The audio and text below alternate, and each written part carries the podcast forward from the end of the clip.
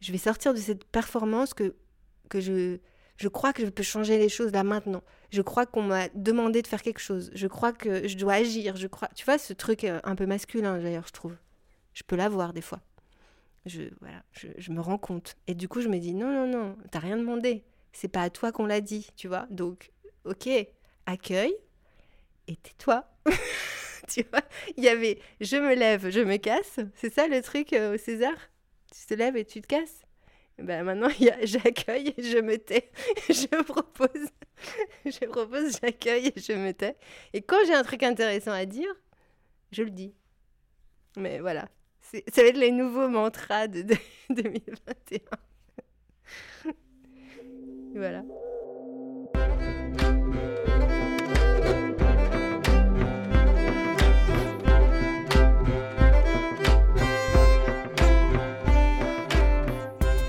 Les artistes femmes sont dans la place. Elles écrivent, elles peignent, elles composent, elles tournent.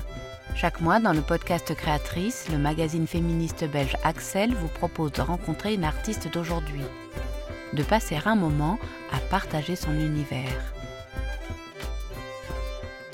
C'est toujours un peu la tuile. Est-ce qu'on a appuyé sur euh, record? Ça marche? Je peux dire mon nom, hein. je peux dire, je, m'appelle Delphine Le Hérisset. Et puis euh, je fais des films euh, depuis euh, même pas 15 ans. Ouais, plus ou moins 15 ans quoi.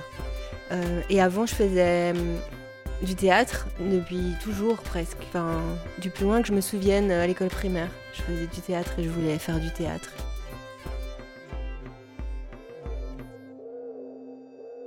Je donne la parole à Delphine quand même pour dire deux mots avant qu'on commence, puisqu'on se retrouvera après la projection pour dialoguer avec le public. Mais Delphine, peut-être quelques mots avant ce moment? Eh ben, bonsoir à tous. Euh, merci d'être si nombreux dans ce cinéma euh, historique qui fait un peu peur. Mais euh, voilà, on est ravis d'être là. Et c'est une aventure euh, collective, comme vous pouvez le voir, qui a été faite et menée euh, avec beaucoup de cœur. Et euh, j'espère que vous allez aussi recevoir une partie de l'émotion que nous, on a vécue en fabriquant ce film. Merci beaucoup.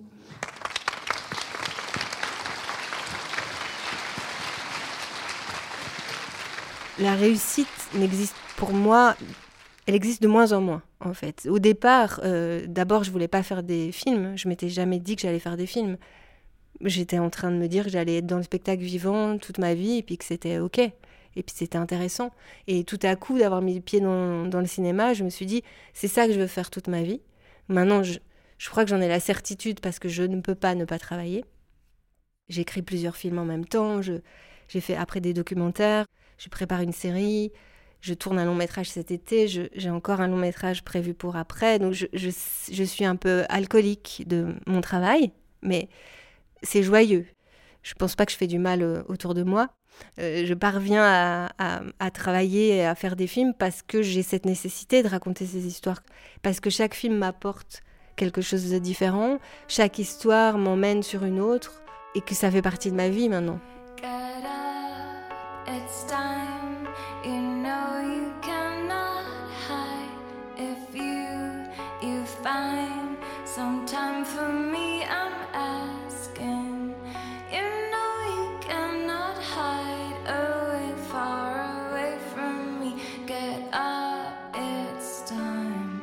Get up, it's time. Get Ma vie s'organise autour de mon fils, ma femme, mon futur enfant, ma famille, quoi, mais aussi autour de, ouais, de mon travail. Et je, je pense que je suis une meilleure personne euh, parce que je travaille euh, et que j'aime mon travail et que du coup je suis une meilleure personne en famille et parfois je suis pas disponible à l'un ou à l'autre suffisamment. Ça c'est le truc des femmes. Tu culpabilises parce que t'es pas assez euh, mère et puis que t'es pas assez femme t'es pas assez euh, socialement intégrée, blablabla. Mais en fait, c'est toute une même chose. Tu es la même personne euh, chez toi.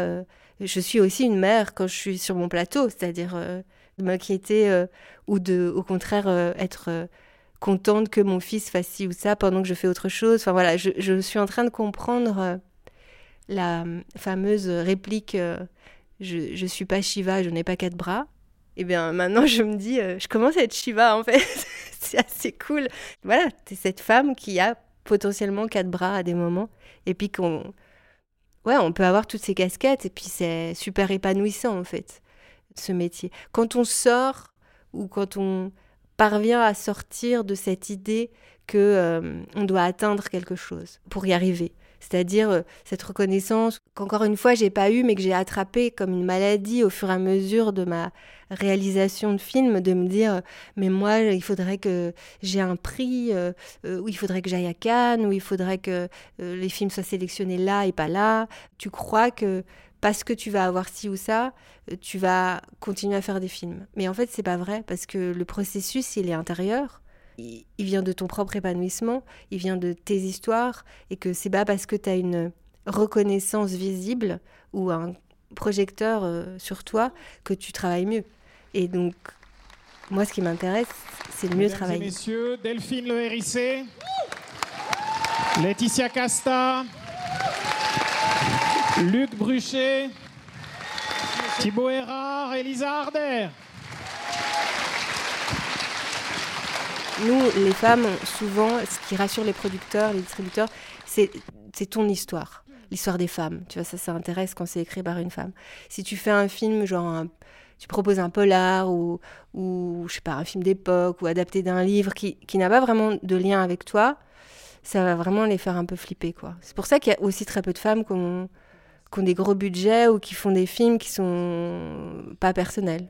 En fait, ça arrive, mais je pense que ça arrive plus tard dans une carrière de, cinéaste. Ici, pour euh, la Suisse romande, comment, euh, comment Delphine, vous êtes arrivée sur le, sur le projet? Et comment vous êtes arrivée sur le film et vous l'avez fait vôtre? Eh bien, j'ai. Tu tisses un peu, pas ta toile, mais ton tapis. C'est pas euh, quelque chose qui vient contre. Tisser une toile, ça serait, ça serait un peu comme vouloir capturer des spectateurs, mais c'est plutôt euh, tu fais ton ouais ton tapis quoi. Tu, tu, fais tu fais tes formes. Il y a un film qui est comme ci, il y a un film qui est comme ça. Tu fabriques quelque chose en fait au fil des films, parce que je crois que c'est pas un film qui compte. John Ford, il a fait Les raisins de la colère, c'est son septantième et quelques films. On peut pas se comparer à John Ford, mais il y a une raison. Si j'arrivais à faire 70 et quelques films, je pense qu'à un moment j'atteindrais une forme de pas de, il y aurait jamais rien de parfait ou quoi, mais je, pense que je serais bien assise. Le problème, c'est qu'on peut pas faire autant de films parce qu'on est beaucoup à faire des films. Il n'y a pas plein d'argent euh, illimité pour que toutes les réalisatrices fassent des films. Donc on est obligé de se partager un, gâteau entre nous et puis on a moins de temps pour les faire, on a des équipes moins grandes, on a... Enfin voilà, les moyens font qu'aussi on, on doit aussi se dépêcher. On n'est pas confortable, il faut en faire beaucoup pour te dire c'est mon métier, je sais faire c'est bon pour moi, on peut arrêter là même si on a fait une prise. Puis ça, tu le fais rarement parce que tu te dis, bon, attends, euh, oui, elle est bien, mais je pense que je vais en faire une pour rassurer moi au cas où j'ai cru que c'était bien, puis finalement, quand je vais revoir, ce sera pas bien. Puis tu utilises ce temps, euh, ces, équipes que tu as, euh, parce que tu veux que ce soit bien. Alors attention alors, moi, souvent, je suis rentrée du tournage de docu en disant oh, c'était génial, il y a eu cette scène et tout. Puis tu regardes tes images, tu te dis mais mais il est où le gars là Et en fait, toi tu l'as vu avec ton œil, mais la caméra l'a pas vu. Et donc déjà, filmer, c'est de toute façon interpréter. Et, et regarder, c'est aussi interpréter. Et ça, je trouve que c'est assez passionnant parce qu'on n'a jamais fini de vivre et de raconter des histoires euh, dans la vie. Donc il y a quelque chose comme ça de, de ce processus qui s'arrêtera jamais et qui est hyper riche. Et de fait, euh, c'est pour ça que je suis beaucoup plus calme avec l'histoire de la réussite. C'est que, bah, en fait, euh, avoir cette envie d'interpréter le réel ou de le, vivre comme ça, euh, en tout cas d'être vivant, c'est déjà une forme de réussite. Parce que c'est très joyeux de faire des films. Vraiment. Et garder cette joie, c'est quand même le plus. Bah, c'est quand même le plus important, je pense. Même en faisant des drames sociaux. Hein. on peut rester joyeux hein, en filmant des choses terribles. C'est bon, on s'en fout, elle a envie d'être à poil. Je l'ai fait ce week-end. Pardon. Il a dit que la première fois t'as pas de plaisir, tu vois. Éteins ça. Tu pourrais frapper. Là, je viens de comprendre euh, récemment que je pouvais me foutre un peu la paix et puis que euh, finalement euh, l'épanouissement que j'ai dans mon travail, c'était quelque chose que je pouvais en profiter au lieu de me dire euh, mais enfin t'as pas à être épanoui parce que tu es pas arrivé. Puis en fait je me disais mais je suis en train d'y arriver parce que je je fais un film. Enfin je veux dire tu es en train de le faire et puis ça serait quand même dommage de pas profiter de ce moment puis de te dire ouais mais après machin va penser que il faudrait que j'arrive là. Enfin c'est une voilà, faut pas que ça devienne une torture permanente. Et donc à un moment donné, tu te dis, je vais rester personnel, je vais raconter les histoires que j'ai envie de, de, raconter, avec de toute façon mon naturel regard euh, female gaze, parce que je suis une femme et que j'ai conscience que je dois filmer des choses comme je les ressens et pas contre les femmes. Voilà, on va dire que le female gaze pour moi c'est être avec. Ça change tout en fait. C'est avoir avec accueillir c'est une collaboration. C'est pas que de la grammaire, quoi. Tu sais mieux où mettre ta caméra. J'ai naturellement, en effet, voulu raconter cette histoire de, euh, de sexualité adolescente en tant que femme, en tant que jeune fille, comment ça m'est arrivé, euh, pourquoi j'avais toutes ces questions, etc., en, faisant un film qui est une fiction avec une vraie histoire dedans. Euh, et puis il y a eu MeToo, et puis j'ai revu mon film, et puis je me suis dit, waouh, bah t'as été courageuse sans t'en rendre compte. Et parce que les gens me disaient, c'est hyper violent, ah mais c'est trash. Puis moi j'avais l'impression que c'était léger. Je m'étais interprétée en fait, auto-interprétée. Et en effet, en revoyant le film, je me suis dit, waouh, ouais, c'est vrai, il y a ce truc un peu incestuel entre la fille et le père que j'avais construit de manière très naïve comme étant une relation affectueuse très poussé, mais pas euh, plus que ça en fait. Et puis euh, il y avait cette histoire de la hum, trahison qui existe aussi dans le milieu de l'horizon, dans le film d'après. C'est-à-dire euh, le père, donc dans Puppy Love, il a une histoire d'amour avec la copine de sa fille.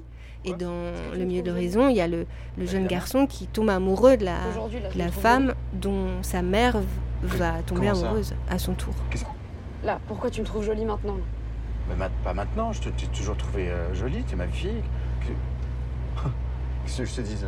Il y a ces trahisons entre les, les parents les enfants à ce moment du, début de la, la vie d'adulte, de l'adolescence. Et en effet, je le filme d'un endroit que j'ai traversé, de ces ambiguïtés-là. Tu pourrais faire l'amour avec moi?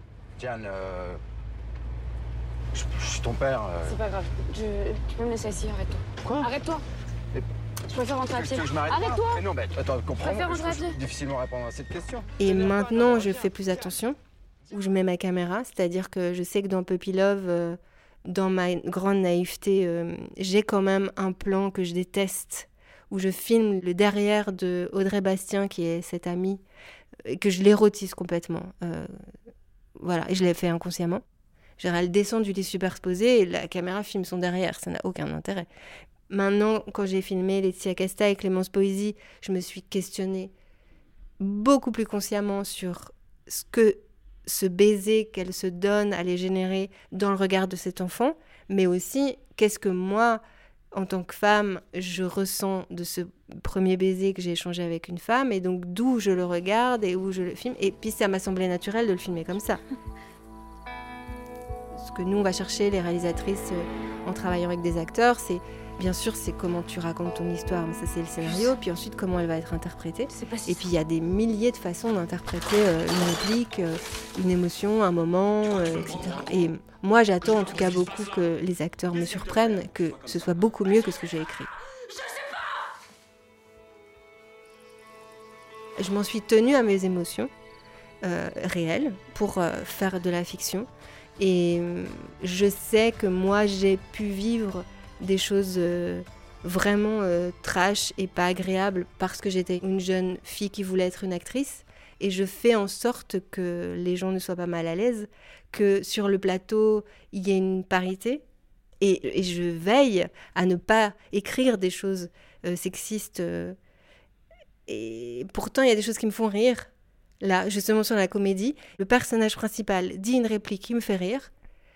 Je l'ai écrite elle est sexiste, je m'en réveille la nuit et je me dis comment je vais être drôle à ce moment-là, mais il faut pas qu'il y ait cette phrase. parce que ça me bouffait un peu la tête et parce que je peux pas laisser ça. Mais c'est pas un truc radical euh, militant, c'est un truc naturel. C'est-à-dire que moi, dans mon oreille, ça fait un court-circuit. Je sais qu'à l'écran, si je le laisse et qu'après je suis dans la salle de cinéma, je vais avoir envie de fondre sous ma chaise. Parce que j'ai des alarmes que quand je vais au cinéma et que je me dis non mais attends, elle a filmé ce plan comme ça, sérieusement? Ou elle dit ça, cette femme, sérieusement, moi ça me blesse en fait. Donc je ne peux pas le laisser moi-même. Nous, on a des petites cartes euh, sur notre tournage. Bon, je vais enchaîner deux tournages, donc euh, je vais essayer de garder des gens avec qui j'aime bien travailler, mais encore maintenant, on a des petites cartes et euh, il y a écrit dessus Oups, tu viens de dire un truc sexiste, je n'ai pas le temps de t'expliquer de quoi il s'agit, mais tu peux aller sur ce site et regarder, machin. Et en fait, c'est super parce que on en a imprimé 200, et puis moi, je peux recevoir une. Enfin, je suis OK de me dire, euh, je vais enlever cette réplique du scénario, mais euh, je, suis OK de recevoir un moment une carte, mais on en aura tous. Et on peut dire, tiens, je te donne juste cette carte. Et puis, tu vas pas faire un débat. D'ailleurs, euh, c'est même l'inverse, parce qu'ils se disent, oh là, si on lance sur le sujet, on en a pour mille ans, donc on va plutôt parler d'autre chose. Et puis toi, tu dis, ok, c'est bon. voilà. And it's here with every with every woman to say, need to. And every man, every man who chooses to listen. In my career, what I've always tried my best to do, whether on television or through film, is to say something about how men and women really behave, to say how we experience shame, how we love and how we rage, how we fail, how we hyper contente que ce soit arrivé dans le cinéma et que je faisais déjà des films, que je suis hyper contente que ce soit arrivé avec des, des actrices qui ont osé prendre la parole, puis avec cet horrible producteur qui faisait partie des gens dont on se disait si tu bosses avec lui, t'as réussi justement, sur cette histoire de réussite. Que ça ait quand même euh, touché Cannes, même si je trouve que ça l'a pas touché au bon endroit, parce qu'il y a encore beaucoup de choses à changer dans ces grands festivals, dans la manière dont ils fonctionnent. Ces histoires de monter des marches dans une robe, et que pendant des années, ça ait fait partie du costume officiel. Un moment, on est en 2021, faut arrêter. Enfin, je veux dire, euh, faut se réinventer, quoi. C'est fou quand même de se dire qu'aujourd'hui encore, ce qu'elles ont dit sur les marches, je crois que c'est en 2018 ou 2019, 2018 je crois, qu'il y a eu deux palmes d'or, une honorifique pour euh, Agnès Varda et une ex aequo pour euh, Jane Campion. En, le festival, il date de 1946. Donc 1946, quoi. De quoi on parle? Il y a un moment, il va falloir partager le territoire, quoi. Que, que quelque chose arrive, franchement. Moi, j'ai raté les écoles de théâtre nationales et euh, prestigieuses qui sont euh, le conservatoire, euh, le TNS à Strasbourg, enfin voilà. J'ai pas de diplôme donc je peux pas enseigner.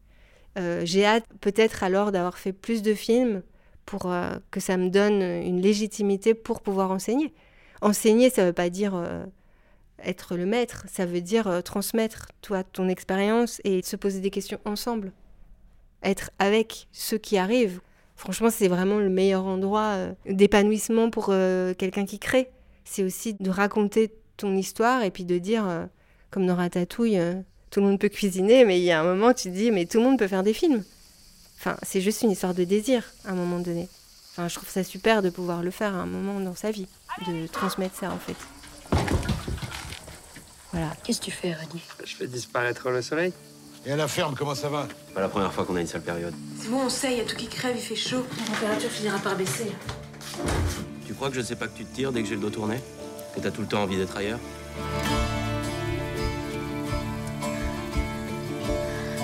Gus Tu sais qu'on a besoin de toi en ce moment. Qu'est-ce que tu faisais Rien. Salut Gus Je suis Cécile, je suis une amie de ta mère. Je travaille beaucoup sur euh, l'âge de l'adolescence, dans Puppy Love et dans Le milieu de l'horizon, qui sort en septembre. Euh, et maintenant, je travaille sur euh, le dernier âge de la vie, donc avec un, acteur principal qui joue le rôle d'un homme de 75 ans et qui perd sa femme. Et là, lui arrive une aventure incroyable parce qu'il avait fait une promesse à sa femme, mais elle aussi lui avait fait une promesse. Et ça l'emmène dans un endroit de découverte de lui-même et c'est assez inattendu. Et puis après, je fais une série sur la toxicomanie qui est un sujet passionnant sur l'histoire de la toxicomanie en Suisse. C'est la manière dont ils ont pris en charge euh, la toxicomanie et toutes ces scènes ouvertes de la drogue qu'il y a eu en Suisse dans les années 80-90. Et après, normalement, je réalise un autre long métrage sur les femmes de Jacques Anquetil, ce coureur cycliste, qui a donc euh, une histoire familiale très particulière dont il a été le héros sans être vraiment le héros, puisque c'est plus les femmes qui ont subi et suivi un peu euh, ses désirs à lui. Et qu'est-ce qu'on devient en tant que femme quand on suit les désirs de l'homme qu'on aime pour être aimé de lui, jusqu'où on est prête à aller. Euh, et j'aime beaucoup cette idée euh, de l'amour dans les films, mais là, avec cette histoire, d'un coup, le mot amour, il a ses limites, et j'aime bien l'idée que ce mot amour ne peut pas tout couvrir, ne peut pas tout enjoliver, ne peut pas tout euh, sauver.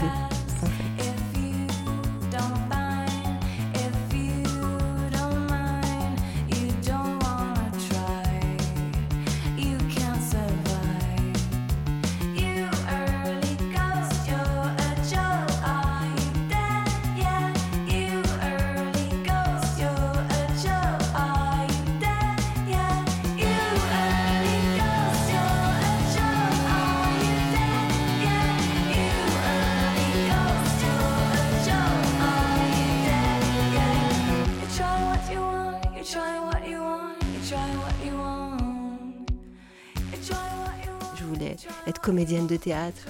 Après, j'ai voulu être metteur en scène, dramaturge, euh, des trucs comme ça. Et puis, je me suis acheté une caméra. Et puis, j'ai commencé à filmer des gens sur scène, euh, des danseurs contemporains. Et euh, en même temps, je jouais. Je travaillais avec une compagnie géniale. On faisait du clown de théâtre, donc plus du personnage burlesque et tout ça. Et je faisais mes trucs, je donnais cours. J'intervenais au lycée, j'intervenais au collège, en maternelle, en prison, à l'hôpital. voilà, adoré tout le socioculturel, que je trouvais ça passionnant, assez politique aussi. J'avais un portrait d'Ulrike Meinhof dans ma chambre quand j'étais adolescente. Et bon, après, je l'ai enlevé parce que c'était un peu flippant pour mes copines, je pense.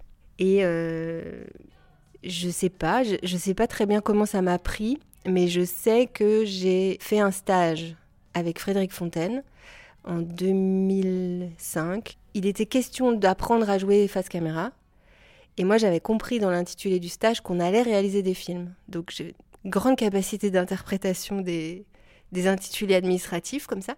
Donc, j'ai fait ce stage avec lui et il nous proposait des exercices. Et moi, je me suis dit, ben là, j'ai un espace pour faire mes histoires. Et puis, il m'a laissé faire. Puis après, j'avais mis le pied dans quelque chose qui me, qui me passionnait.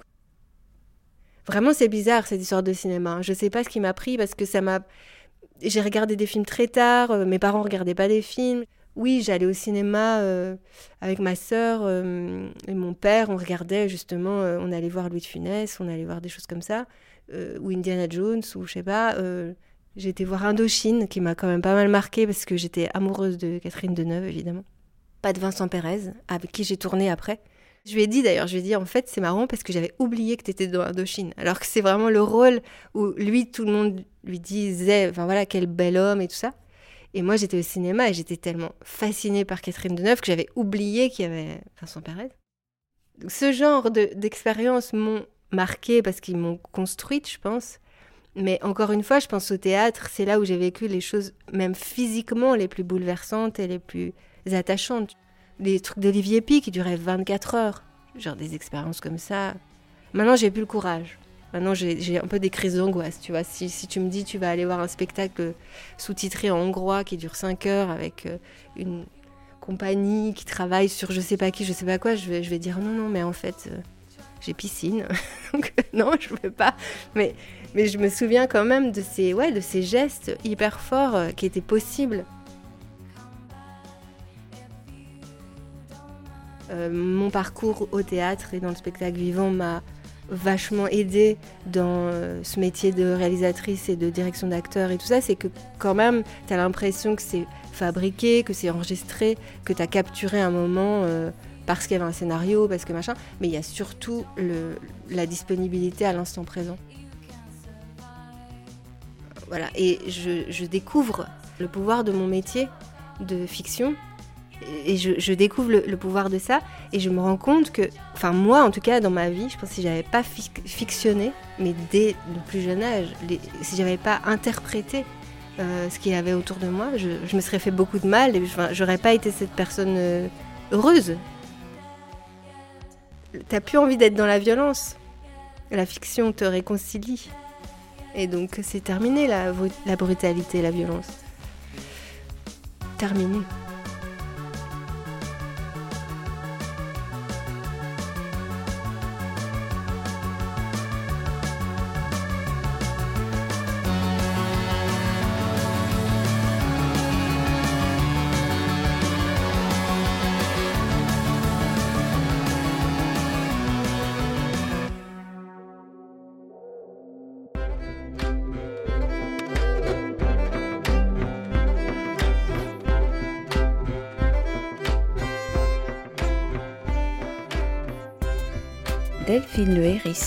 Des films en habit de joie.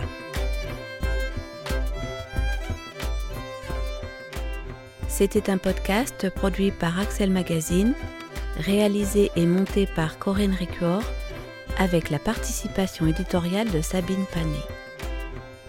Merci à Delphine pour la rencontre. Merci à Marielle Van Camp pour le générique.